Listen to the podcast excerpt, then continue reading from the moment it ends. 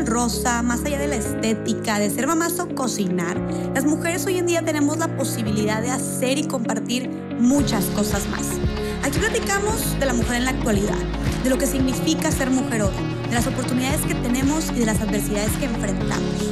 Hoy más que nunca es momento de hablar sobre nosotras lo más posible, para así informarnos, educarnos, inspirarnos y con esto crear mujeres libres, auténticas y poderosas. Mi nombre es Jessica Fernández y esto es Más Allá del Rosa. Hola, hola, bienvenidos, bienvenidas todos y todas a este nuevo episodio del podcast Más Allá del Rosa. Estamos con todo, grabando muchos episodios y bueno, ahorita tengo a nada más y nada menos que una súper invitada. Estoy muy contenta y la verdad que muy nerviosa porque su conocimiento me, me, ¿cómo se dice? me apabulla. Ajá. Ah, bueno, no, ve, ve, o sea, ni, ni, siquiera sé cuál es el significado de esa palabra, o sea, así se los pongo. Pero miren, ella es Adriana Ortega Ortiz, es abogada y secretaria de estudio y cuenta en la Suprema Corte de Justicia de la Nación. Vámonos. Oye, Adriana, estamos muy contentos de que estés aquí. Ay, muchísimas gracias, Jessy. La verdad es que la contenta soy yo.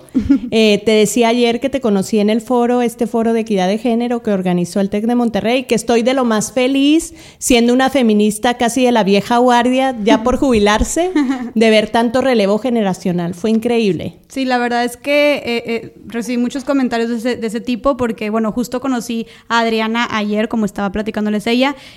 no sé si estuvieron al tanto de mis redes sociales últimamente, en las últimas semanas, pero tuve la oportunidad, estoy muy contenta de, eh, de asistir al Foro Mujeres, ay, perdón, otra vez voy a decir, tuve la oportunidad de asistir al Foro de Equidad de Género del TEC de Monterrey, donde estuve entrevistando a Yalitza Aparicio y esta Adriana también tuvo un panel. ¿Cómo se llamaba tu panel? Pues era una reflexión sobre la justicia y la perspectiva de género, muy centrado en la justicia penal. Ya ahorita platicaremos qué pasa con esa respuesta. Sí, porque justo la estaba escuchando y yo, yo estaba en el público le estaba escuchando y dije, no, o sea, yo tengo que invitar a esta mujer a mi podcast y de hecho se, se, acabó, le aplaudieron, se, se, paró, se fue y la perseguí yo, ¿dónde está? ¿Dónde está yo?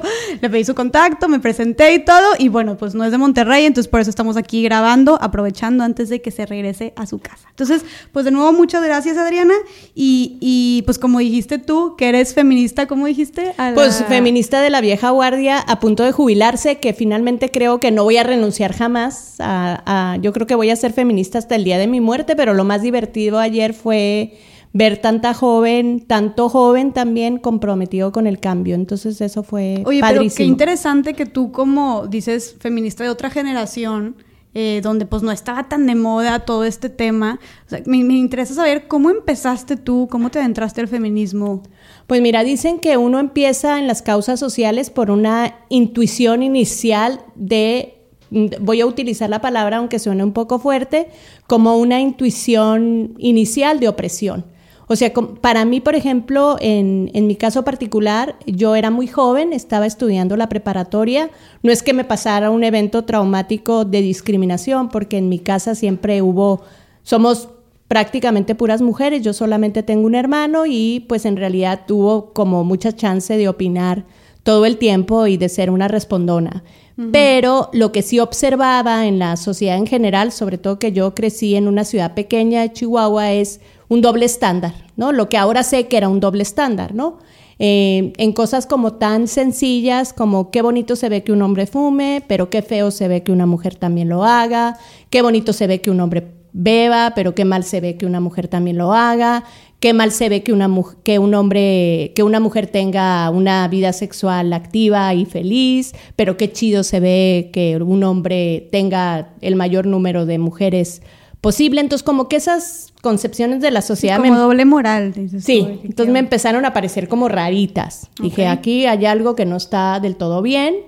Después me fui a vivir a la ciudad de Chihuahua porque iba a estudiar la universidad, entonces ahí me encontré una bola de mujeres también igual que yo inquietas con estos dobles estándares y también con, eh, con, experiencias de opresión mucho más duras, mujeres que habían sido víctimas de violencia sexual en sus diferentes manifestaciones, mujeres que habían sido sistemáticamente discriminadas, mujeres que vivían en entornos muy opresivos o duros en sus propias casas, con papás que no las dejaban salir, con papás que les controlaban las llamadas, etcétera, ¿no? Entonces, como que nos juntamos a hacer una reflexión común sobre nuestra situación como mujeres, la situación en la propia universidad, en la Facultad de Derecho, el acoso sexual en la Facultad de Derecho era tremendo. Tú estabas estudiando Derecho entonces. Yo, yo estudié Derecho, entonces ahí pues te das cuenta que hay, había como mucho chantaje sexual y mucha persecución de esa naturaleza. Entonces, digamos que todas estas experiencias comunes de opresión, como dicen las teóricas feministas, pues te juntan, te empiezas a ver en las otras, empiezas a reflexionar y entonces también tuvimos contacto con feministas más adultas y empezó la militancia. Digamos que eso, eso que parecía una inquietud personal, eso que parecía un cuestionamiento grupal, después se convirtió en acción política. Entonces a pelear. A pelear. A pelear duro. Sí. Oye, ¿cuáles fueron tus primeros, como militante, cuáles fueron tus primeras acciones? Pues mira, lo que hacíamos en el grupo feminista 8 de marzo, que así se llamaba el grupo feminista en el que milité durante toda mi estancia universitaria, pues impulsamos cambios a la legislación en materia de violencia doméstica. Estábamos muy preocupados por, por el ascenso importante que la violencia doméstica tenía en Chihuahua Iniciamos cambios en, la legislación en materia de acoso, laboral y sexual, cambios en la legislación sobre delitos sexuales, porque eh, tú no me lo vas a creer, porque tú ya eres una feminista obviamente de la nuevísima generación. Pero en Chihuahua estaba más penado el robo de ganado que la violación sexual. Entonces eran como cosas, ese era el tipo de cosas a las cuales te enfrentabas. ¿Hace cuánto fue esto? ¿Hace cuántos años? Ay, ¿por qué me haces esa pregunta? Lo siento. hace 25 años, corazón. Hace, más o menos 25 años. Digamos que yo hace 25 años tenía 15. No, no es cierto. 19. ok. Ay, esto es excelente. Oye, pero entonces hace 25 años. Repítemelo por favor, porque neta no puedo creerlo. El robar ganado era más pena. Tenía, merecía más pena que eh, violar a una mujer. Entonces ustedes desde su trinchera, porque pues eran abogadas, todas estaban estudiando derecho. Sí, sí, por supuesto. Empezaron a hacer estas reformas y estos como eh, eh, modificaciones en, las leyes. Pues a pelearte con los congresos para que hicieran ese tipo de cosas. Fueron peleas así, no te imaginas. Pero bueno, lo conseguimos porque además también yo estudié cuando la violencia doméstica no era delito, la violencia doméstica estaba completamente invisibilizada. Entonces de pronto era igual que te cacheteara un desconocido en la calle a que te a quien te cacheteara fuera tu marido, tu papá, tu primo, tu hermano, etcétera. ¿Y tú peleaste porque eso se hubiera reconocido como un delito? Por supuesto, en un principio yo andaba pero súper metida en la respuesta penal, ahora tengo muchas preguntas para esa, para esa respuesta, pero en ese momento era importante utilizar el derecho penal para visibilizar pues las cosas que no estaban bien, ¿no? Las cosas que no de las cosas de las que no se discutía. Claro, si algo es si algo no es ilegal, pues no cuestionas que esté mal. Que esté mal. Tenías que utilizar el símbolo, el, símbolo que te da, bueno, decirle a un hombre, oye, güey, pues tú a mí no me pegas porque yo te meto a la cárcel, punto final. O sea, como que era importante construir ese empoderamiento inicial. Pero entonces ni siquiera estaba dado de alta como, como un delito y ustedes lo que buscan era que, se reconociera como delito. O sea, ¿qué cambios, ahorita que dices que esas fueron tus primeras acciones como militante feminista, qué cambios eh, eh, o modificaciones en las leyes o reforma, en las leyes ustedes este, hicieron? Bueno, pues primeramente incluimos la violencia doméstica como un delito, pero nosotros, fíjate, desde entonces desconfiábamos de la utilización de la violencia doméstica como eh, un asunto de derecho penal. ¿Por qué? Porque imagínate que tú eras una mujer dependiente económicamente y te decían, bueno, denuncia al vato que te está dando tus chingazos, perdón por mi bonito español. Adelante. Eh, que te está dando tus fregazos, pero además es tu esposo y no solamente es tu esposo y lo quieres, sino que comes de él. Entonces, vas a la ¿qué pasa cuando ese hombre va a la cárcel? Pues se acabó tu historia, ¿no? Porque entonces ¿qué tienes que hacer? Tienes otras preocupaciones, entonces postergas o te olvidas de que puedes denunciar. Entonces, nosotras lo que propusimos en aquel entonces es que se sancionara, pero con trabajo en favor de la comunidad. Entonces, que el vato se fuera a trabajar sábados y domingos recogiendo basura, que entendiera mediante este acto de pena que no estaba bien madrear a la mujer y al mismo tiempo protegíamos la, el bienestar económico de esta mujer que había elegido vivir su vida con, de acuerdo con los arreglos sociales del género y había optado por depender o no había tenido remedio más que depender económicamente de su pareja. Okay. Ese fue uno de los cambios. Otro de los cambios es obviamente penalizar con, con penas más altas la violación. Otro de los cambios es convertir la violencia doméstica como en causal de divorcio, porque no existía como causal de divorcio, ¿no? Entonces, como esas, esas pequeñas transformaciones. Magníficas, magníficas. Y esto es a nivel estatal. Eso lo hicimos a nivel estatal. Y otra que me encanta, porque me siento muy orgullosa, que se incluyera un capítulo en las pláticas prematrimoniales sobre que pegarle a una mujer estaba mal.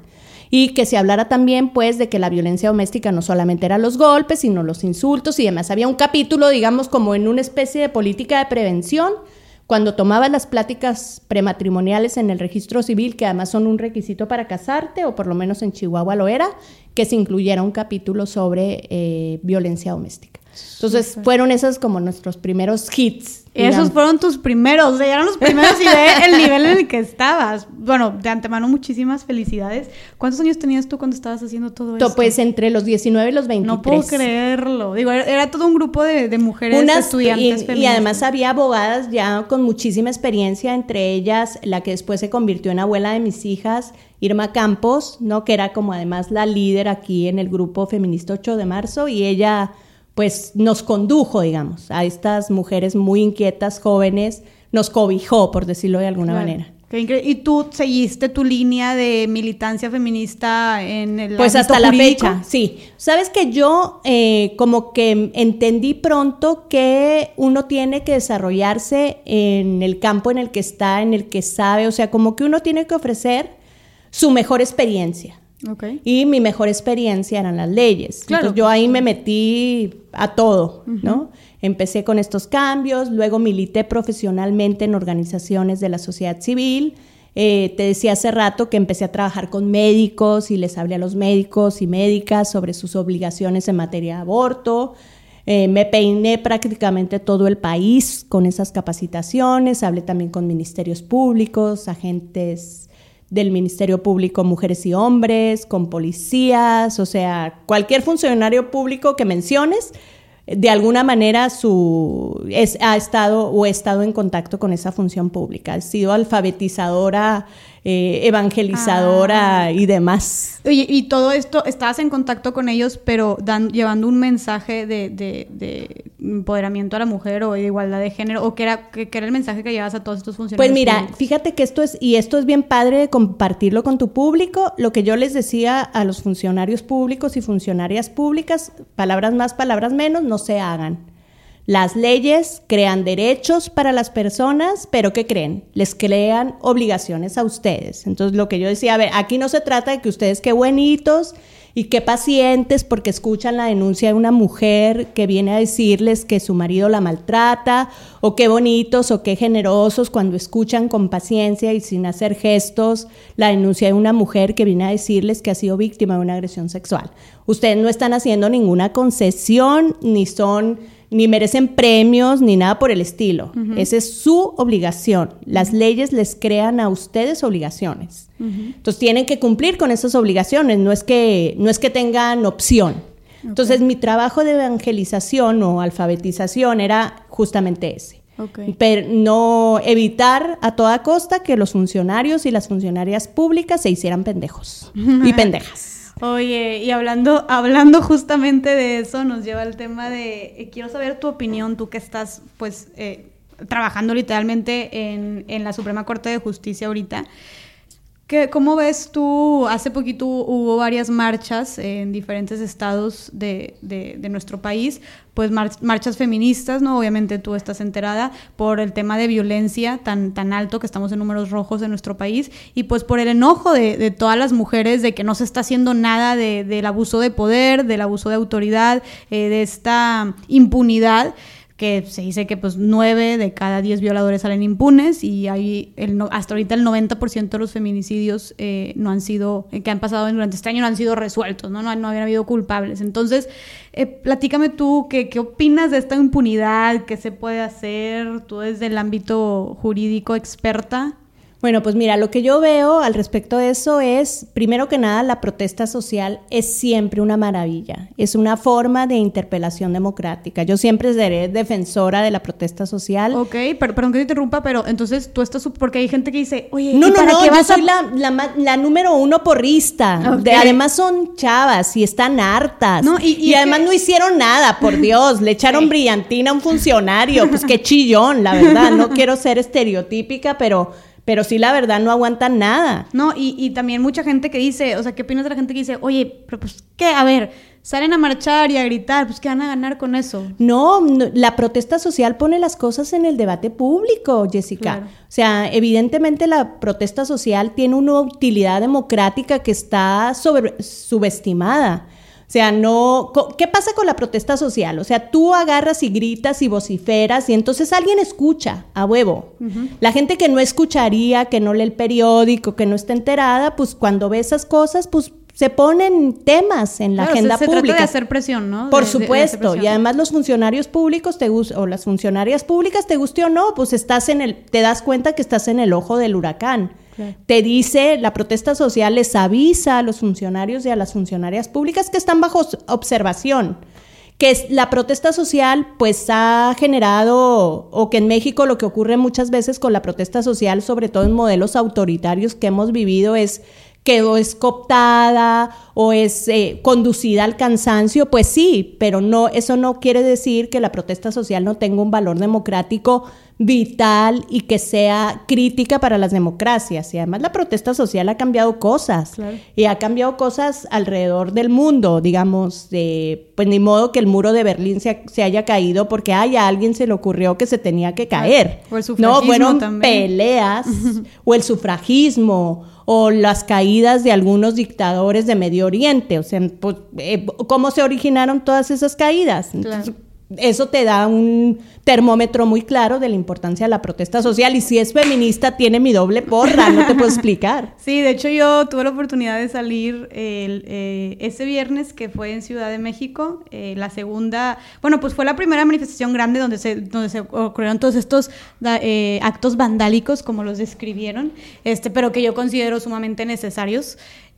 Aquí también hubo en Nuevo León una marcha y estuve ahí acompañándolos y bueno, la verdad es que la energía que que se siente es impresionante. O sea, una, un, ambiente de sororidad muy, o sea, que te pone la piel chinita y, todas las personas que estábamos ahí apoyándonos y, gritando y gritando y, diciendo este rimas y todo, la verdad es que fue algo pues impresionante, como que, como que dices tú, como dices tú, el, no, no dimensionamos como el poder que tienen estas acciones y estas marchas, pero precisamente por eso yo te pregunto, ¿sabes si se tomaron ciertas medidas después pues supuestamente el gobierno de la Ciudad de México anunció algunas cosas, ¿no?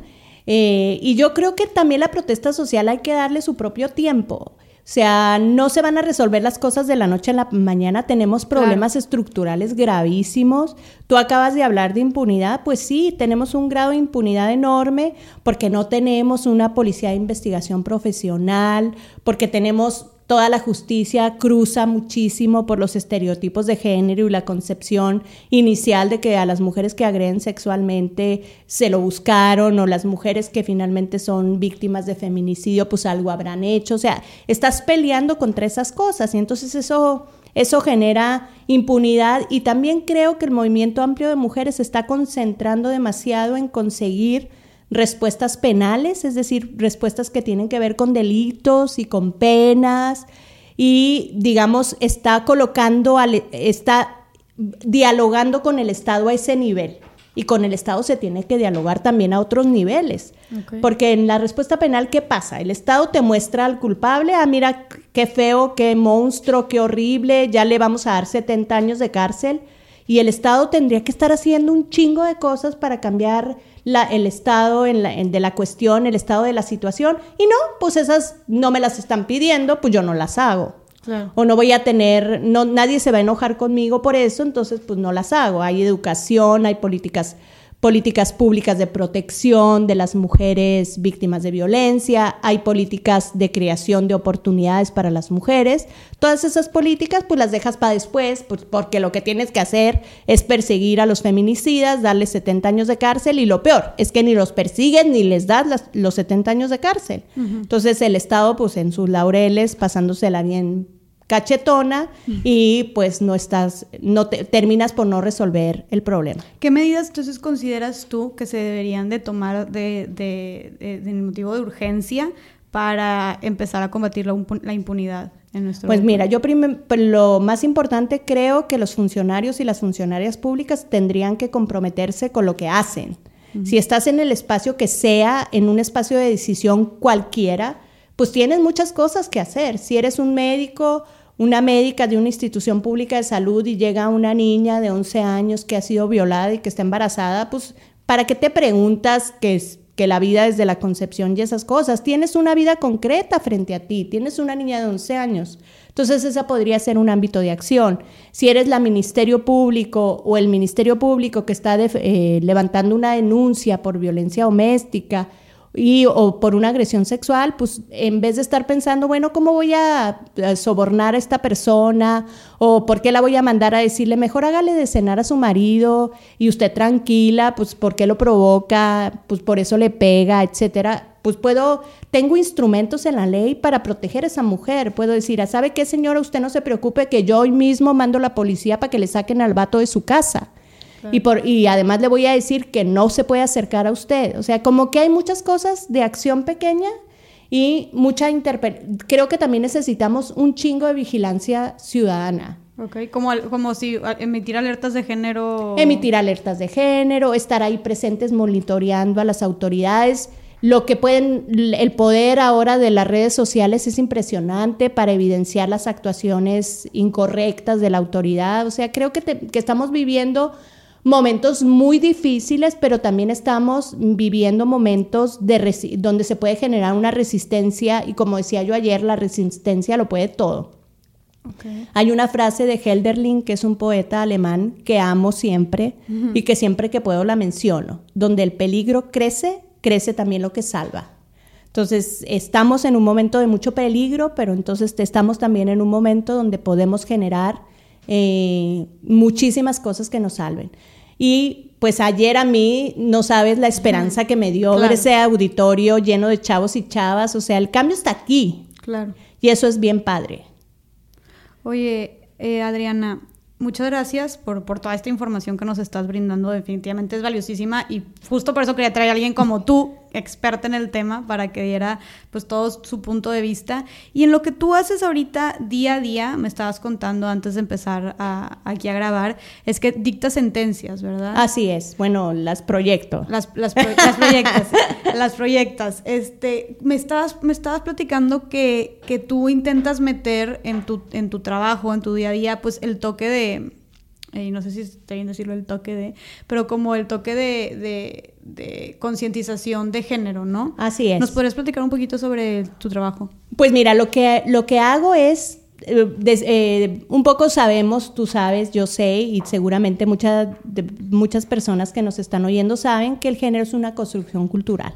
Entonces, si el género es una construcción cultural, pues llega al derecho y también llega la interpretación que hacen los jueces de la realidad. ¿Qué es lo que yo hago en mi trabajo? Yo soy el último tribunal revisor, entonces yo ando viéndole los calzones, valga la metáfora, a las sentencias de otros jueces. Okay. Entonces yo veo en esas sentencias que dictan esos jueces, esas juezas, cómo se va metiendo esta cultura que discrimina a las mujeres. O sea, esta cultura que discrimina a las mujeres sí llega a las decisiones judiciales, por supuesto. en, nuestras leyes eh, hay, también hay, hay una cultura machista. Por supuesto, nuestras leyes tienen un origen machista, Jessica, ¿no? Pues eso es el producto de nuestra cultura. Si nosotros somos machos, pues, nuestra, nuestras leyes son machos. Todo está impregnado. Así es. Eh, esto no es bueno, no es que los hombres se hayan metido en una caverna y hayan hecho una conspiración de a ver cómo excluimos a las mujeres, es simplemente una cuestión cultural y por eso la repetimos hombres y mujeres y demás. Claro. No, aquí no hay buenos ni malos. No, y me gusta que, que, que también tú misma recalques que es algo que ha sido perpetuado tanto por hombres como por mujeres. Sí, por supuesto, porque pues, tú conoces a Hegel y Hegel nos dice muy claramente que los esclavos terminan replicando la ideología del amo. Claro. ¿No? Por supuesto que las mujeres, pues el sistema patriarcal es un sistema que genera incentivos para que las mujeres se sujeten a él. Claro. Por, por ejemplo, las mujeres se sujetan al sistema patriarcal para no sufrir discriminación o violencia, por ejemplo. Claro. ¿No? El sistema patriarcal las disciplina. Pero volviendo a lo que me preguntaste, porque Ajá. si no aquí vamos a divagar, vamos a echar, ya nada más nos falta aquí el vinito. Este, pues sí, lo que yo trato es justamente ver esta discriminación y estos estereotipos en las decisiones judiciales y decir, a ver, a ver, momentito, que aquí esto se tiene que corregir. Orden. Sí, a esto hay que quitarle esta carga genérica discriminatoria, hay que mirar este fenómeno en esta realidad que es opresiva para las mujeres y para los grupos de la diversidad sexual. Y pues entonces hay que reconstruir esta sentencia para que no, para que no replique esta discriminación. ¿Me podrías dar un ejemplo, por ejemplo? de Ay, algún tengo caso? varios. ¿O varios? Mira, tengo recién, y este, este lo platico menos, porque regularmente acudo al ejemplo que dije ayer en el foro, pero ahora voy a utilizar otro. Esta es una mujer que eh, vivía, tuvo una relación previa con un chavo, se separó de este chavo porque era un, tuvo un hijo con él y se, se separó de este chavo porque tuvo una relación muy violenta. Tan violenta que convenció a las autoridades que regularmente son súper negligentes con estos casos de emitirle una orden de protección, es decir, ordenó al chavo que no se acercara a la chava. Y entonces, eh, como estos, como ellos tenían un hijo en común, según el chavo visitaba al hijo, ¿no? Y un día se le ocurrió, ¿por qué no?, ir a hacer esta visita a las 2 de la mañana en estado de ebriedad. Tú ya te imaginarás, yo creo que con qui- cualquier persona con sentido común ya se puede imaginar esa escena con ese hombre gritando afuera de la casa, por favor ábreme, quiero ver a mi hijo y por favor y si no te voy a matar, o sea, cualquier cantidad de tonterías que uno sabe que los hombres que son violentos y que además están en estado de ebriedad pueden decir, o sea, toda la capacidad que tienen las parejas violentas de escandalizar. Entonces parece ser que esta mujer le abrió la puerta, hay otros testigos que dicen que no, que él se brincó la barda. Bueno, pues para no hacerte el cuento largo, el hombre entró y terminó en la casa por alguna razón. Y el concubino, la nueva pareja de su esposa, de, de esta chica, pues lo recibió a sartenazos. Y pues lo mató. Y pues para acabar con esta linda historia, pues ella no participa porque ella está eh, escondida debajo de la cama con sus dos hijos, ya tenía un hijo de, de esta nueva pareja y eh, ellos dan aviso, la chava y su, y su actual pareja dan aviso a la policía, la policía llega, se lleva detenidos a los dos. El juez, el primer juez que tuvo contacto con el caso, absuelve a la chica y al, al concubino le da una pena más pequeña porque considera que se le pasó la mano defendiéndose. Digamos, es una figura que decimos en, en derecho exceso en la legítima defensa. O sea, sí te estabas defendiendo, pero no manches, le debiste haber dado tres sartenazos, no diez. Claro. ¿No? Y ella termi- entonces el Ministerio Público apela, se inconforma con esta sentencia y logra que la decisión se cambie y entonces a esta chica le dan 30 años de, 35 años de prisión porque además eh, pues ella tenía un lazo de confianza con su pareja previa. El lazo de confianza que dices persiste después de una orden de protección Claro. es una locura. Claro. Y además porque ella y su concubino, su concubino nuevo, urdieron un plan para matar al, al nuevo, a la, pare- a la expareja y la participación de ella en el plan, ¿cuál crees que fue? ¿Cuál? Abrirle la puerta. No. Es no una maravilla. ser. No puede ser. Mm, Sí, sí puede ser. Y fue con esta sentencia del Tribunal Segundo y luego hubo un tercer tribunal que dijo, sí, efectivamente, ella fraguó un plan con su concubino para matar a su expareja, este, y pues su participación consistió en abrirle la puerta. Pero se me hace, o sea, perdón, pero mm, como que se me hace algo tan ilógico y de Pues es completamente común contrario al sentido común. ajá, exacto, tan contrario al sentido común que no puedo creer que nuestras, o sea, que a nivel judicial Pues pasó, sí. o esté pasando eso. Y luego, pues, ¿qué es, lo que, ¿qué es lo que desconoce? Mira, por intuición, vamos a hacer un análisis de género de esto y va a ser bien fácil. ¿Qué es lo que desconoció este tribunal? Primero, la existencia de una orden de restricción desconoció también la violencia previa del que resultó muerto en el incidente.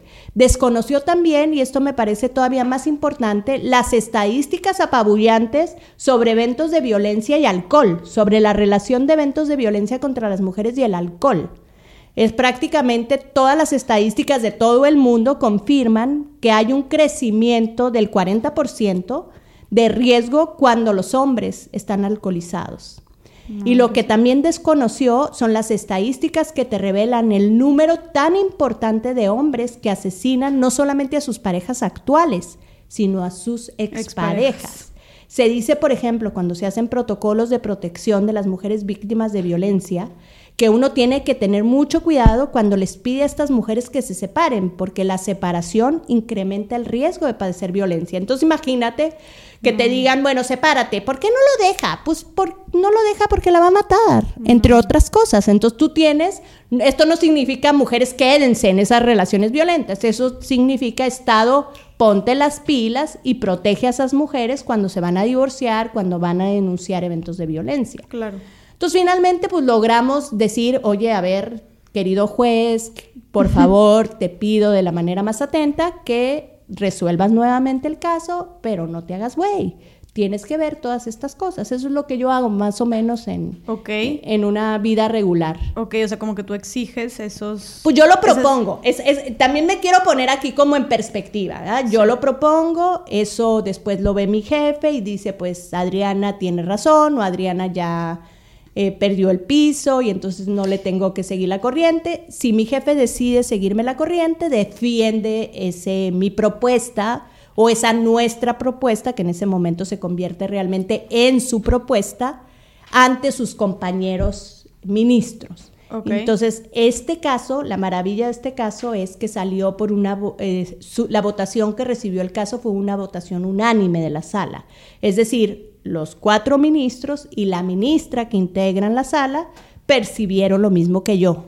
Entonces, digamos que esa es una manera padre de incidir, ¿no? ¿Y, y, qué hicieron? ¿La, sacaron? O sea, Pues estamos en eso, porque bueno, eso, es, eso no te lo voy a reburujar ahorita porque te tendría que explicar cómo funciona orgánicamente el Poder Judicial y qué aburrido, pero por lo menos se le protegió ahorita a este momento. La expectativa, obviamente, es que el tribunal que le tiene que volver a dictar sentencia tenga el decoro de absolverla. Ok, pero, pero casos como este, o sea, como este que me estás contando, ¿son muchos, supongo? Pues mira, tienen una, por lo menos una presencia estadística importante. Ahora, también hay que hacerse cargo de que los casos que llegan a la corte no son en el inmenso número, son muy pocos.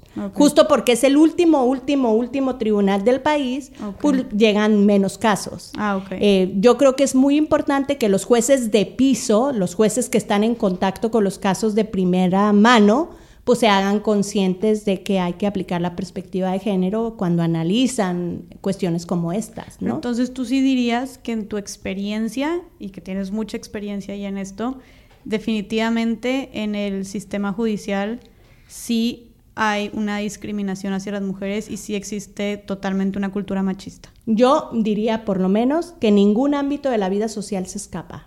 Ninguno.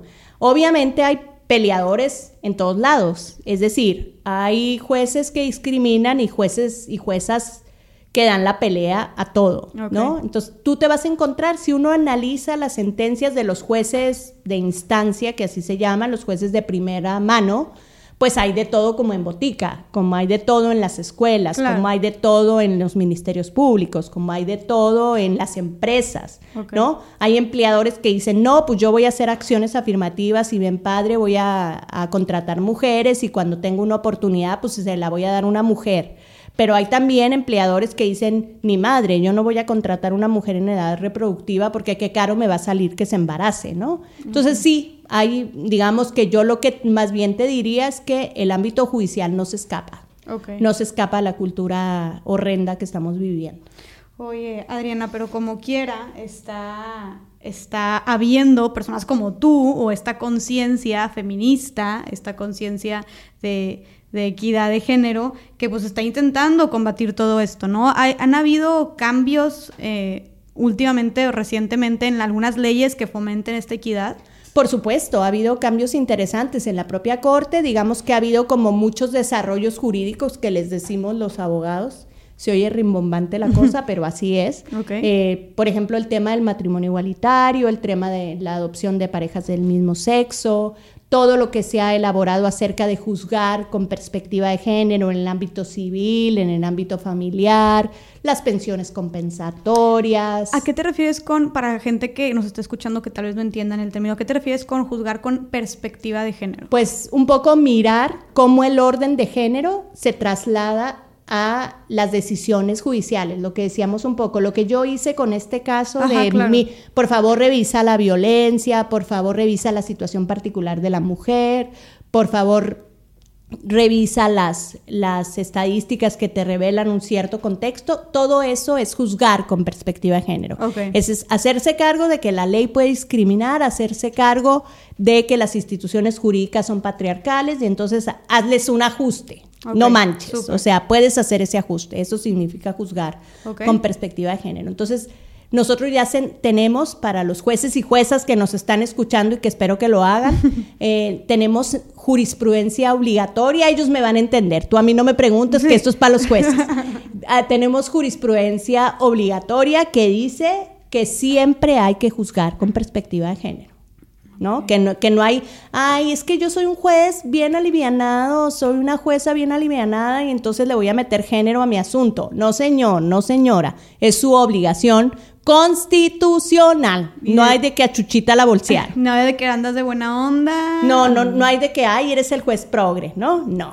Oye, ¿y desde cuándo? Desde cuándo pues esa jurisprudencia existe desde, desde 2013. Lo chistoso es que todavía tengamos que resentir sentencias como la que te platico. Y eso nos lleva también a la pregunta de, de ok, una cosa es que esté en la ley, y otra cosa es que, sea, que esté en la realidad, ¿no? Porque también este, este tema de que yo muchas veces eh, comparto pues en, mi contenido videos así y muchos hombres me dicen, oye, pero ¿de qué te quejas? Si ya tienen los mismos, ah, no, los mismos derechos, de que no, no de, dónde sacas que, que hay esta discriminación. A ver, por ley ya tienen los mismos derechos hombres y mujeres. En sí, pero la realidad supera la ficción y las leyes finalmente empiezan por ser una ficción. Digamos que las leyes empiezan por ser una declaratoria de buenos deseos, Jessica. Es decir, se supone que tenemos los mismos derechos laborales, pero seguimos enfrentando acoso sexual en el trabajo. Se supone que tenemos el mismo derecho de ingresar a las universidades y sin embargo eh, existe todavía el mito de que algunas carreras son para hombres y otras carreras son para mujeres, ¿no? Yo me acuerdo cuando yo estudié y se me hace que eso sigue vigente en muchos espacios. Ay, mi reina, pero porque usted tan bonita y tan chida y siendo mujercita quiere dedicarse al derecho penal? El derecho penal es para vatos. O sea, esas creencias, o sea, todavía te tienes que pelear con esas creencias. Y si uno mira las instancias públicas, pues te mueres. Ahorita el presidente supuestamente tiene un gabinete paritario, pero esta es la primera vez en la vida. Claro. Y ni modo que tú pienses que no hay mujeres expertas para dirigir el gobierno. O que les interese, claro. Acaba de haber en la Ciudad de México un foro sobre lactancia materna con un panel o con una mesa de, funcionarios públicos de alto nivel donde todos eran hombres, en un foro sobre lactancia materna. o sea, ni siquiera es vamos a hacer un foro sobre la problemática nacional y entonces vengan puros vatos. No, un foro sobre lactancia materna donde todas las autoridades eran hombres. ¿Y qué decían? No entiendo. No, pues era el foro de inauguración. Entonces, eh, ¿qué te está indicando eso? Que no hay mujeres en esas instancias de participación política. Entonces, cuando dices tenemos los mismos derechos y mi amor, pero y la discriminación estructural y la concepción de la cultura y la, las limitaciones que hay todavía para votar mujeres, para votar por mujeres, ¿no? Sí, los partidos las proponen, pero no sacan la votación. ¿Y por qué será? ¿Porque son pendejas? No. Porque la sociedad sigue pensando que las mujeres, que la política no es cuestión de mujeres, las mujeres no son aptas. A mí a propósito de la eh, inaptitud de las mujeres para la política porque son emocionales, tengo un chiste buenísimo. No, porque las cámaras los hombres ni se pegan, ni se gritan, ni se pelean, ni se dan con la cuchara, ¿no? Todos son todo en las cámaras, cuando están compuestas por hombres, todo es racional, pausado. Formal. Nadie se interrumpe, nadie se da de gritos y sombrerazos emocionales. Somos los seres humanos y la política es, una, es un ejercicio de pasiones y pues sí, las mujeres participan con su pasión y qué chido. Y los hombres también, está padrísimo, ¿no? Claro. Sí, pero entonces es como dices, o sea, aquí el punto es que no es solamente un problema jurídico, o sea, no, se, No. es un problema cultural, o sea, está impregnado en nuestra cultura, es un problema social. La realidad tiene una relación con los decretos, ¿sí? Te lo dicen los metafísicos ahora que está muy de moda. Sí, cuando decretas hay cosas que cambian. O sea, te refieres a eh, la ley. Sí, O sea, la ley dice los hombres y las mujeres son iguales ante la ley, jaja. Pero ese decreto tiene que eh, interactuar en una realidad que presenta muchas oposiciones para que ese decreto sea verdadero. Sí, o sea, no basta con cambiar la- la- las leyes y ya todo va a ser color de rosa y adiós sistema patriarcal. No, para nada. Pero sí tiene un impacto. Digamos, eh, yo me acuerdo, y eso es un cambio, digamos que, por decirlo de alguna manera, las leyes y la realidad dialogan. Entonces, las leyes cambian la realidad, sí. La realidad tiene que ajustarse a las leyes, sí. O sea, tiene que haber un diálogo.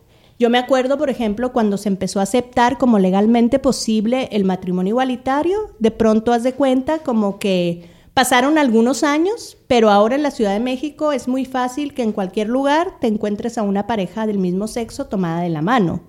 Y eso tuvo que ver, creo, con la validación de este Claro. tipo de... Claro, de, sí, sí, sí, afecta a la cultura de, cier- Por de cierta supuesto. manera. Sí, porque Digamos- la gente ya no, a ver, ya no es ilegal, entonces ya no está mal. Exacto. decirlo. Es como lo que temen de la marihuana, ¿no? Que si la legalizas, luego ahora todo el mundo la va a estar aceptando y todo el mundo la va a estar consumiendo.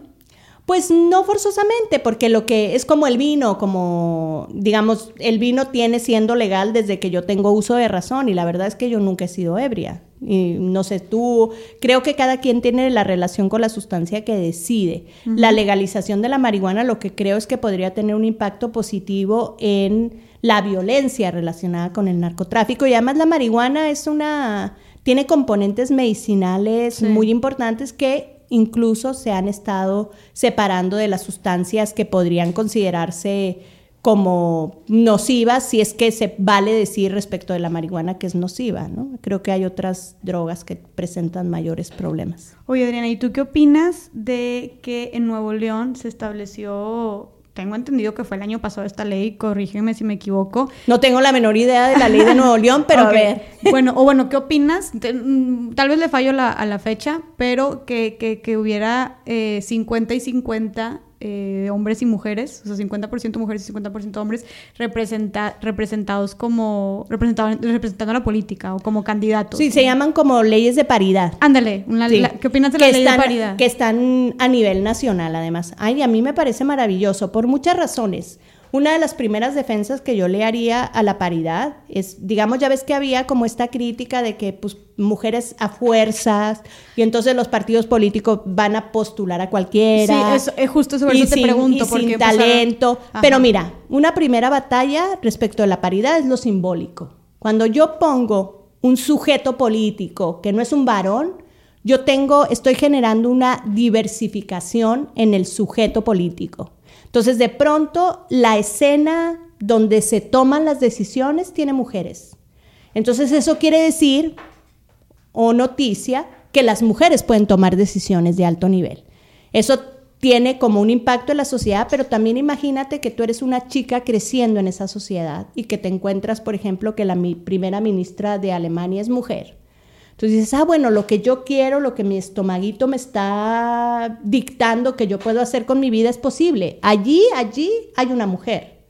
Pero imagínate que tú eres una niña que está creciendo donde toda la política está dominada por hombres. Entonces tú quieres hacer grandes cosas por tu mundo, por tu país, y los símbolos que tienes allá afuera, pues son puros hombres. Entonces creo que también tiene un impacto positivo en la representación, en el entendimiento de las mujeres sobre sí mismas. Claro, o sea, como una, una medida que tenemos que tomar para cambiar esta ideología de... No, y además porque tenemos que hacernos cargo de que esa es la población, de que así estamos compuestos, que las mujeres están, te- las mujeres tienen el derecho de estar en donde se toman las decisiones que les afectan. Es una regla democrática básica. Si alguien toma una decisión por mí, pues entonces me está oprimiendo. Claro, pues es como el, el, foro que dijiste de lactancia, o sea, algo que también pues buscamos mucho las feministas es pues la representación de mujeres en todos los espacios de toma de decisiones importantes, ¿no? Porque se ve una ausencia de representación femenina desde este, la, la política, eh, en el deporte, eh, en la, incluso en la religión, o sea, en todas partes. De hecho, y te pregunto yo, en el ámbito jurídico, ¿cómo está la representación femenina? Bueno, pues si uno ve el ámbito de la justicia federal, eso es una maravilla. Ahora va a haber, recientemente hubo, que me parece una cosa, un hitazo, un concurso para que solamente participen, hay plazas de juez, de juezas. Y ahora se abrió un concurso en la corte, imagínate, esa es una pelea ganada. Eh, se abrió un concurso en la corte para que participen puras mujeres. Pero, ¿qué es lo que pasa? La Corte está respondiendo a una tragedia. ¿Cuál es la tragedia? Que si tú estás en el puesto de secretaria de tribunal, todo es paritario. 50 y 50. ¡Ay, qué bonito! Todo está perfecto. Pasas al siguiente escalón, que es el escalón de juez a juez, ¿y qué crees? La representación se te cambia a 74-26. 74 obviamente hombres y 26% mujeres. Esto es en México a nivel nacional. Esto es en México a nivel nacional y por lo que se refiere a la justicia federal en concreto. Entonces, ¿qué te, ¿qué te revela eso? Pues que hay un, una cuestión estructural, digamos, dada por la cultura, por los arreglos sociales, por los arreglos económicos, que impide que las mujeres concursen y obtengan estas plazas. ¿Quiere decir que las mujeres son estúpidas y no tienen capacidad? No. Quiere decir que las mujeres no tienen incentivos para concursar. Cuando concursan, hay, hay una serie de leyes o una serie de normas para participar en la carrera judicial o para participar en estas competencias que limitan porque no tienen sensibilidad de género. Por ejemplo, el cambio de ascripción. Si a ti te hacen jueza federal, te mandan a donde se necesite por el servicio.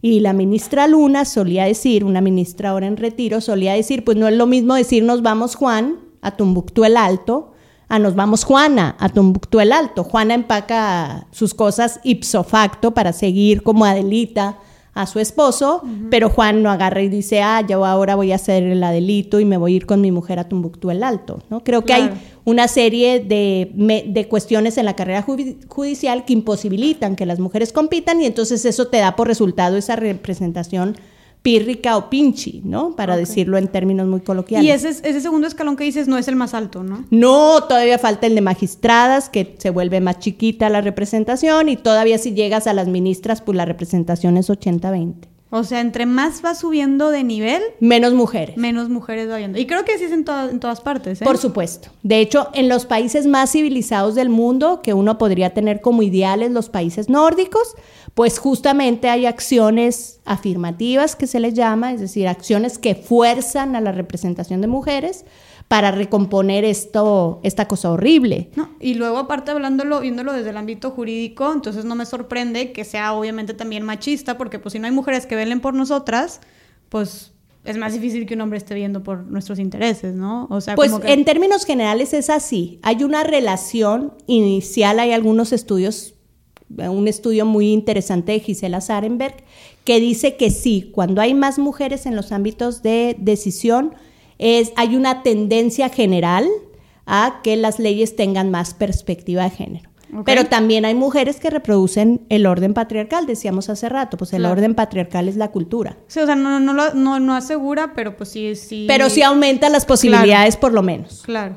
Oye, eh, Adriano, pues creo que podemos pasar aquí platicando. Ay, no, si somos unas chismosas de lo peor. Y las dos nos extendemos bien cañón, ¿eh? Oye, no, pero bueno, ahorita ya vamos a ir concluyendo, pero yo tengo que hacerte unas últimas dos preguntitas. Este, la primera es, ¿qué crees que hace falta, o si crees que hace falta en, en, nuestras leyes o en alguna reforma para, eh, pues, para fomentar la, la equidad de género en nuestro país? Pues mira, yo la verdad es que soy muy crítica a, título personal de lo que yo llamo el reformismo.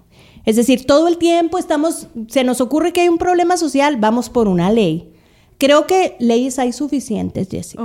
Eh, creo que leyes hay suficientes. Lo que importa ahora es trabajar con cómo esas leyes operan en la realidad, trabajar con cómo esas leyes se interpretan, eh, trabajar con cómo hacemos que esas leyes resuelvan el problema para el cual fueron creadas, ¿no? Si yo ahorita platicábamos de las órdenes de protección, pues las órdenes de protección están en la Ley General de Acceso de las Mujeres a una vida libre de violencia desde que esa ley se promulgó hace 10 años. Pregúntame cuántas órdenes de protección se libran y de qué manera los jueces se comprometen o los ministerios públicos y las juezas y las ministerios públicos se comprometen con eso. Cero. ¿También tú consideras que hay ignorancia en el tema de qué, de qué derechos tenemos o, qué, atención podemos recibir las mujeres que estamos pasando por supuesto. Por, supuesto. ¿Qué solución le darías tú a eso? Pues mira, yo creo que hay que hacer lo que yo llamo una alfabetización jurídica y convertir a la sociedad mexicana en una sociedad que crea en sus derechos. Si uno no se apropia de sus derechos, uno no puede demandar que se cumplan. Por eso amo la protesta social, porque es una un, digamos, un grito muy claro de yo sé, no te hagas, que tengo derechos. Alfabetización jurídica te refieres a saber y reconocer nuestros derechos, ¿no? Claro, la gente tiene que saber que tenemos derechos. ¿Y cuáles son, no? Y que además esos derechos les imponen obligaciones a lo que a que el Ministerio Público que me trata bonito no me está haciendo un favor, que el Ministerio Público que me trata mal tiene responsabilidad y que yo puedo hacer que lo responsabilicen. Entonces, como que hay cosas como digamos que me parece, no sé si es una, un comentario muy aventurado, pero me parece de pronto que nos enseñaron que estamos sujetos a la dádiva de los gobiernos. ¿A qué te refieres con la dádiva? Como a la caridad, como que somos unos mendigos y mendigas que estamos en la calle a, señor gobernador, señora gobernadora, please, plisito, por su vida, por su mami, hágame caso, resuélvame mi bronca. Y pues no, el funcionario público, la funcionaria pública es un servidor y tiene que rendir es cuentas. Su trabajo. Por supuesto. tú puedes, estás en todo tu derecho a exigirles. Por supuesto. Yo, tú me decías hace rato, pues qué bonita yo, qué bonita yo ni madre. Es mi trabajo, para eso me pagan, porque a mí me pagan los impuestos. Ay, ojalá todos pensaran, todos los funcionarios públicos y todas las funcionarias públicas pensaran como tú, ¿verdad?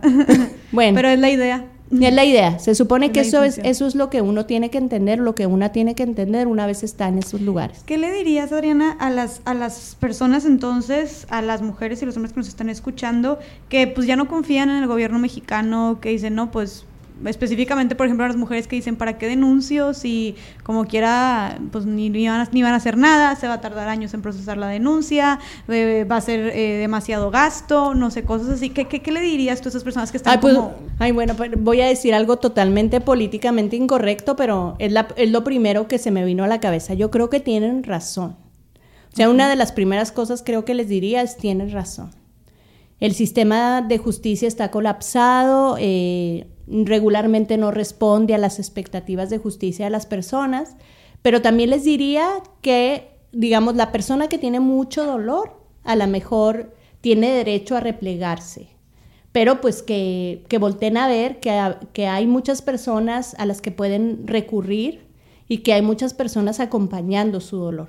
Y que a veces cuando el dolor se junta, cuando la gente resiste, cuando encuentra eco en otras personas que también resisten, se generan movimientos sociales que son muy importantes y que cambian, cambian para ti y para otros la realidad. Entonces, yo más bien les, les diría si se puede, porque a veces decir esto es bastante irrespetuoso, eh, que tengan, que continúen, que persistan, que tengan confianza y que se acerquen a los espacios y a los lugares donde pueden encontrar acompañamiento. Por ejemplo, no sé si tú sepas, pero hay una enorme, yo creo que no hay manera de que no lo sepas, hay una enorme crisis de desaparición en este país y las familias eh, de desaparecidos y desaparecidas se han reunido y entonces generas un movimiento de resistencia que de alguna manera te consuela. Claro, y son grupos como grupos de ayuda, ¿no? Pues son grupos de ayuda y de acción política, porque también hay que transformar el dolor, sobre todo cuando el dolor es causado por la inacción del Estado en acción política. Claro. En pues, protesta. como, lo que está, lo que acaba de pasar. Sí, por supuesto. La acción política y, y, llamar la atención de las autoridades es una forma de participar en la solución de los problemas. Evidentemente, más que a las personas que tienen este hartazgo, a mí me gustaría dirigirme a los funcionarios y funcionarias públicas que generan este hartazgo. O sea, urge que estas personas se comprometan con su trabajo. Solamente ellos pueden generar el extremo de confianza. O sea, es muy fácil decirle a alguien que confía en ti, pero ¿cómo te atreves a hacer esa petición cuando tú, tú has generado el esquema de desconfianza, es el ambiente de desconfianza? Entonces, me parece que las autoridades deben salir afuera y decir, salir afuera, qué bonito, pero ya dijo la Real Academia que sí se vale. Ah, ok. Salir y decir, aquí estamos y estamos comprometidos y comprometidas contigo a ayudarte en los problemas concretos que enfrentas. Pero pues necesitamos una transformación pues bastante fuerte y pues y necesitamos una ciudadanía que lo exija. Me encanta, o sea, tu, tu, tu mensaje no solamente es para los ciudadanos, sino también para los funcionarios. En primer lugar, ¿no? Primero, que, antes que nada. Antes claro. que nada. Oye, y ahora sí, que última pregunta, Adriana, eh, y esto, pues, más que nada, digo, todo esto ha sido para, para empaparnos de conocimiento, ¿no? Pero esto también muy informativo. ¿Cuál es el proceso legal eh, cuando una mujer quiere denunciar que, que, que fue violada? Pues mira, lo, si quieres denunciar, porque creo que ah, algo muy importante lo que me gustaría insistir es que una mujer que ha sido agredida sexualmente, lo primero por lo que tiene que preocuparse no es por la preservación de la evidencia, okay. ¿no? Es por su salud y su bienestar. Y eh, digamos que la primera reflexión es un poco fuerte porque cuando has sido agredida sexualmente, que también se te invite a pensar en, estas otras cosas es horrendo pero las mujeres deben acudir a un servicio de salud en primer lugar. Es lo Sobre, primero que tienes que hacer. O sea, no, no, vayas a tu casa, ve al hospital. Ve al hospital. Es lo primero que tienes que hacer. O igual puedes ir a tu casa como al lugar en donde te sientes segura, a recuperarte un poco del impacto. Sobre todo si es una violación que ocurre fuera del ámbito privado, porque la mayoría de las violaciones ocurren en el ámbito privado. Okay. Pero si ya fuiste víctima de una agresión sexual, entonces date un espacio, respira, eh, re, recomponte en la medida de tus posibilidades y ve rápido un servicio de salud. ¿Por qué? Eh, si vas a un servicio de salud con un profesionista o una profesionista de la salud que sea suficientemente responsable, pues seguramente encontrarás acompañamiento psicológico que te hará falta y eh, podrás acceder a todos los esquemas de protección de enfermedades de transmisión sexual, de infecciones de transmisión sexual. Okay. Es muy importante que estés segura de que estás cubierta para, estas, para este tipo de enfermedades, para este tipo de infecciones. Y por supuesto, dependiendo de las creencias de cada quien, las cuales respeto, a que te provean de anticoncepción de emergencia. Okay. Es decir, es horrible decirle a una mujer agredida sexualmente, que además tiene el riesgo de contraer una infección de transmisión sexual, incluido el VIH-Sida. Y también es horrible decirle a una mujer que ha sido víctima de una agresión sexual que el embarazo también es un riesgo. Entonces creo que hay que protegerse de esos riesgos. Después de que eso ha sido cubierto, eh, recordar que cualquier médico que te examine o cualquier médica que te examine, siempre y cuando tenga cédula profesional, es perito. Y que esa información ¿Qué que, es perito? que, que, puede dar una opinión experta. Okay. No, solamente, eh, no solamente las personas que están en las procuradurías, que están en las agencias del Ministerio Público, pueden dar opiniones expertas. También los médicos, siempre y cuando tengan, o las médicas, siempre y cuando tengan cédula profesional. Entonces, cualquier profesional, cualquier eh, que te atienda, te está prestando, puede atestiguar o puede generar evidencia si es que la evidencia se necesita. Si decides denunciar, que acudas a una, hay agencias especializadas, que acudas a una de estas agencias. Eh, una recomendación como más personal es que vayas acompañada, porque luego hay que hacer esperas y cuestiones que pueden ser un poco traumáticas, dada la, lo que se está enfrentando. Eh, denunciar, hacer, tratar de hacer un relato pues lo más específico posible, okay. sin sobreexigirles a las mujeres que sean claras o que se recuerden en orden, eso es imposible. Un evento traumático lo que genera es una disociación en la memoria. Okay. Eso cualquier experto o experta lo sabe. Entonces, cuando tú valoras el testimonio de alguien, tienes que tener esto en consideración. Pero bueno, y después eh, también entender que, ay, no voy a denunciar porque no hay evidencia física. Bueno, pues la evidencia de, la, de un ataque sexual no es solamente evidencia física, hay evidencia también científica que se puede extraer por otros medios. ¿Cómo? Pues un evento, una agresión sexual deja huellas por dentro y por fuera. Okay. Las huellas por fuera pueden desaparecer, pero las huellas por dentro no forzosamente. Mm. Entonces también hay periciales o opiniones de expertos psicólogos y psicólogas que te pueden decir, oye, pues esta mujer o esta persona tiene el rastro psicológico o emocional de haber sido víctima de un ataque sexual. Entonces ya tienes tu dicho más la pericial psicológica. Ok. Y entonces con todo eso suficiente evidencia. Pues si lo que quieres es un proceso penal, seguramente sí, porque además se va a seguir el juicio, seguramente van a, llamar al, a la persona acusada para que se defienda, pues tendrás que recetarte la defensa de la persona inculpada. Hay también medidas, porque hay mujeres que se asustan mucho porque dicen, es que yo no quiero enfrentarlo hay posibilidades de que tú no tengas que enfrentar al agresor sexual, hay formas protegidas, por decirlo de alguna manera, de obtener la información que tú tienes que dar. la persona acusada tiene que escucharla a fuerzas y tiene que tener la posibilidad de defenderse. Pero eso no quiere decir que tú tengas que estar presente mientras él se está defendiendo. ¿Qué le dirías a las mujeres que, nos, que sufrieron, fueron víctimas de una violación o de abuso sexual? y que no saben si denunciaron o no, que están en esa... Que esa es una decisión personal. pero, pero lo más importante para mí, o sea, digamos que yo no puedo, porque eso es como estar en, los... decirle a alguien lo que tiene que hacer y que hueva. Si algo contra algo he peleado toda mi vida es con que alguien me diga lo que tengo que hacer, entonces pues trato de no reproducir ese esquema de espantoso. Pues yo les diría a esas mujeres que esa es una decisión personal, pero si me aceptan el consejo, que encuentren la manera de sanar ese dolor, ¿no? Y les diría algo que dice mi mamá todo el tiempo y que me gusta. Un evento infeliz no es toda tu vida. Entonces tú tienes que vincularte con el resto de tu vida. Una violación, por más que haya, digamos, la, mayoría de las violaciones o de las agresiones sexuales se prolongan mucho en el tiempo, porque son violaciones de conocidos, porque son violaciones que ocurren en tu casa, porque son violaciones que ocurren por personas cercanas. Entonces tenemos los casos de niñas que han empezado a ser violadas por sus padres a los 10 años y que lo continúan siendo por 5 o 6 años, ¿no? Entonces, eh, ahí hay muchísimo dolor que, que recuperar, que sanar. Sin embargo, pues son 6 años de tu vida, no es toda tu vida.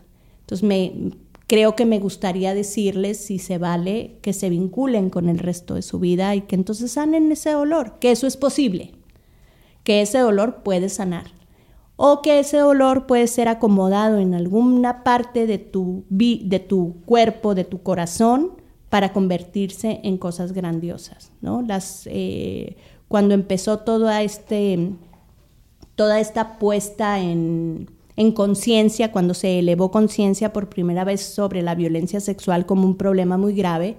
Esto se logró en una conferencia en Viena, donde acudieron con mucha fuerza y con mucha presencia sobrevivientes de incesto, que es esta violación por parte del padre. Entonces estas mujeres eh, convirtieron su dolor en algo muy bueno para el resto, ¿no? Claro. ¿no? Hicieron una enorme transformación. Lo convirtieron en acción en acción política, volvemos a lo mismo, resistir a todo, a toda costa. Ese es como tu lema, ¿no? La resistencia. Sí, por supuesto, por supuesto. Adriana, muchísimas gracias, de verdad, es valiosísimo todo lo que nos has compartido, toda tu experiencia, todos tus años de trabajo. Eh, ¿Algo más que quieras agregar? Ay, no, Jessica, lo, lo último que quiero agregar es que me encantas, está padrísimo, eres una chava con un enorme talento, qué bueno que están haciendo todas estas cosas. En ustedes está ahora el estandarte, si es que se puede decir que hay un estandarte, les toca Claro. Ustedes van a construir el mundo que quieren para las que vienen. A lo mejor no van a ver mm, de, con toda claridad los frutos de lo que están peleando, pero otras lo verán.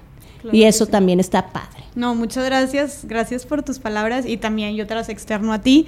De verdad, pues tu lucha desde ya tú ya llevas más años en esta militancia. Unos poquitos, unos un poquitos. nada más, poquitito nada más. Ay, pero también estás exagerando, van a pensar que... Que soy una viejita. Bueno, aquí tengo mi bastón, Tampoco, por cierto. No, no es cierto. Tampoco no, pero muchas felicidades también por todo el trabajo que has hecho y me encanta que lo sigues haciendo, que es literal tu pan de cada día prácticamente. Y pues a seguirle dando. La verdad es que necesitamos mujeres de todas las edades, en todos los ámbitos, eh, poniendo su granito de arena para hacer pues de nuestra sociedad una más justa y equitativa. Entonces me encantaría que cuando vinieras otra vez a Monterrey, volver a entrevistar porque, oiga, no, de verdad que es experta en demasiados temas. Ayer estaba escuchándola y, y esta fue como que nos, nos, nos, enfocamos en lo jurídico, en el, en el, tema jurídico, pero creo que podemos hablar de muchísimos más, ¿no? Entonces estaría no, y podemos chismear de cine, de arte, de lo que quieras. Yo feliz. Qué padre, no, sí, me encanta encantaría después volver a grabar otro episodio contigo eh, y, pues nada, nada más gracias por tu tiempo y por tus consejos y por pues, toda tu sabiduría. Esperamos tenerte de nuevo pronto. Y pues no, no tienes redes sociales que quieras compartir. Pues tengo mi Facebook, que es lo único que me permiten mis hijas tener. O sea, si les digo a mis hijas que quiero abrir una cuenta de Instagram, se mueren. Ay, no, yo te ayudo. Bueno, podemos hacer una cuenta clandestina. Ya nos pondremos de acuerdo. Camila y Sabina no hagan caso, eso no va a pasar. Yo no las voy a stalkear en las redes sociales. Pero no, es, es, parte del rollo. Estoquearse, dice, perdón. Lo, lo, dije muy en español. No, pero tú de verdad deberías de tener Instagram y hasta estaría bien que te metieras a compartir todo tu conocimiento a las redes, ¿eh? Tienes pues sí, se me, se me, hace que, que, la estoy errando ahí. Como que soy. Ahí sí es cuando se me nota que soy de la vieja guardia. ¡Qué horror! No, tendré redes pronto, pero entonces aparezco en Facebook como Adriana Ortega Ortiz. Eh, yo ahí los agrego, las agrego con mucho gusto y pues además si, si necesitan una consulta más personal, pues está el inbox de Facebook que lo permite. ¿no? Súper, muchas gracias Adriana. Ya tienen el contacto directo eh, de Adriana, Adriana Ortega Ortiz, en el Facebook para cualquier mensaje específico que quieran mandar. Bueno, pues nos despedimos ahora sí de este episodio de Más Allá del Rosa. Los esperamos en el próximo episodio para pues seguir aprendiendo, informándonos, educándonos e inspirándonos con mujeres tan fregonas como Adriana. Ay, muchas gracias. Muchas gracias por su tiempo, les mando un abrazo y nos vemos después. Chao, chao.